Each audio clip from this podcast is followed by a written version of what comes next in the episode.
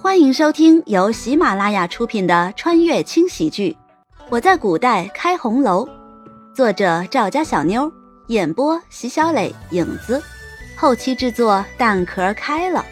欢迎订阅。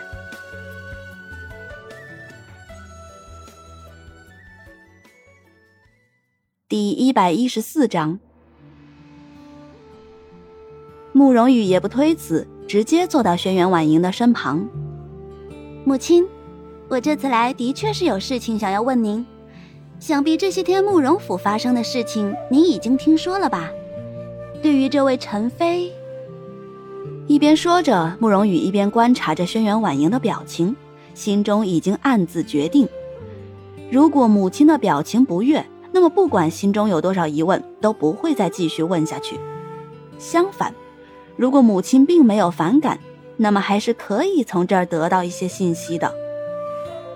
许是感觉到了慕容羽的心思，轩辕婉莹婉然一笑，随即开口说道：“慕容府的事情，我肯定是知道的。现在你的身份不同了，你可是我轩辕婉莹的女儿。我倒要看看，谁的胆子还那么大，敢去害你。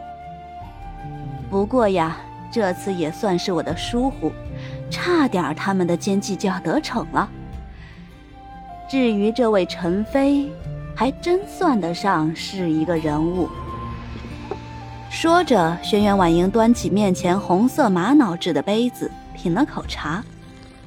慕容羽也不着急，反而心里有一些高兴。还好母亲愿意说。母亲，女儿还真是有些疑问。之前陈府并不是官宦人家，而是世世代代的生意人，怎的陈妃一个商户之女就能进宫了呢？还服侍圣上多年，深受恩宠。见慕容羽的神情有些着急，轩辕婉莹也不再耽搁，直接轻声说了起来，那样子仿佛是在与旧友说一件旧事一般。你说的不错，陈府确实不是官宦人家。说来也是这位陈妃的运气比较好吧。她是皇帝出巡的时候一眼看中，并且带回宫里的。你见过陈妃，想必你也能想到，现在的陈妃面容仍是姣好，十几年前更是美若天仙。稍微顿了顿，轩辕婉莹继续说道。初入宫的时候，由于陈妃并非官宦人家出身，所以皇帝给她的位分并不高。可尽管如此，对她的宠爱却是不断。半年的光景，陈妃就有了身孕，顺利的生下了二皇子。听了母亲的这番话，慕容羽不禁有些惊讶，原来这位温文尔雅的二皇子是陈妃所出。在性格上面，未免也太不像了。在他的印象里，这位二皇子是比太子更适合当皇帝的人，因此一听说是陈妃生的，才会有些惊讶。可陈妃既然一直恩宠不断，为何只有一个二皇子呢？不屑的一笑，轩辕婉莹继续说道：“哼，这就是他的厉害之处了。”生了二皇子之后，皇帝很是开心，当即就封了他为贵人。又过了大概半年的时间，陈妃再次有孕，可这个孩子却没能保住。至于为什么没能保住，恐怕只有他自己清楚了。说着说着，轩辕婉莹的目光变得越来越深邃。眼中的慈祥不复存在，一点一点的被一层冷漠代替。看着他的这副样子，慕容羽有些不会了，这可怎么办？还要不要再继续问了？看母亲的样子，分明是知道其中原因的。问也不是，不问也不是，啊，真是为难死老娘了。就在慕容羽胡思乱想之际。轩辕婉莹还是缓缓的开了口：“唉，陈妃怀孕六个月的时候，有一次请了皇帝去用膳，结果皇帝多饮了几杯，便忍不住与他同房了。孩子也是那个时候没的。皇帝对他心怀愧疚，也就出现了现在的陈妃。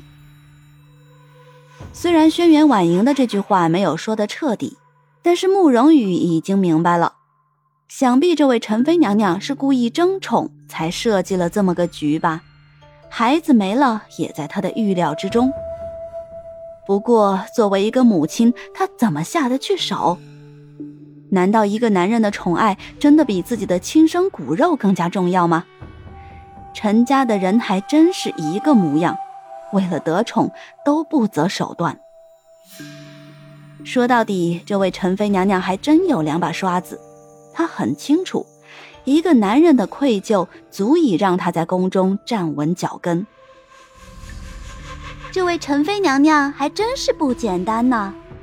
不过母亲知道吗？陈妃娘娘又有了身孕。哦，如此甚好。慕容羽的这番话让轩辕婉莹眼前一亮，明显这件事情他是不知道的。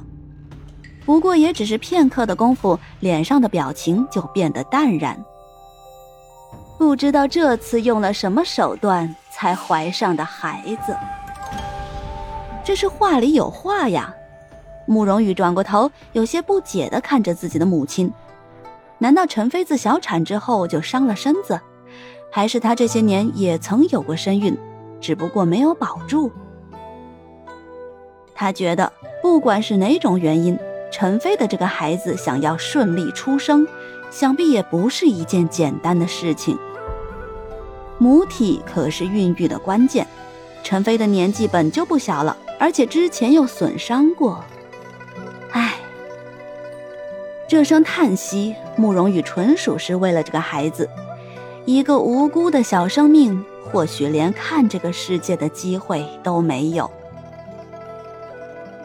两人又说了一会儿话，慕容羽才起身告辞。今天在这待的时间确实是不短了，想必母亲也已经累了。母亲，那女儿就先走了，过几日再来看您。啊，还有，您一定要记得每天让丫鬟按女儿教她的方式给您按摩脸，不出十日，肯定会有明显的变化的。好好，知道了。快去吧，别让离王等急了。母亲怎么就知道离王来了呢？慕容羽的老脸一红，请了安，直接走出了屋子，走出了长公主府。果然，离王府的马车还等在那里。慕容羽三步并作两步走了过去，掀开帘子上了马车。轩辕离的那张脸。此时此刻，就仿佛是被冻了许久一般，嗖嗖的冒着冷风。不仅如此，那股子凉意将整个马车都感染了。慕容羽使劲咽了口口水，才试探的开口说话：“哎，那个啥，我吧，本来就是想赶紧出来的，可是吧，上次交给小丫鬟的那个按摩手法……”还有点不熟练，母亲的脸那是必须要讲究的，这才浪费了时间。自说自话了半天，慕容羽却发现轩辕离好像没听进去一般，仍旧冰冷地盯着前方。就在他以为这人是不是睁着眼睛睡着了的时候，冰冷刺骨的声音响起：“回府。”是。马车行驶的这一路。轩辕离的脸就好像是冰块一般，也不说话，也没有任何的表情。哟，客官，本集播讲完毕，感谢您的收听。小的先去评论区恭候您的大驾，更多精彩内容且听下回分解。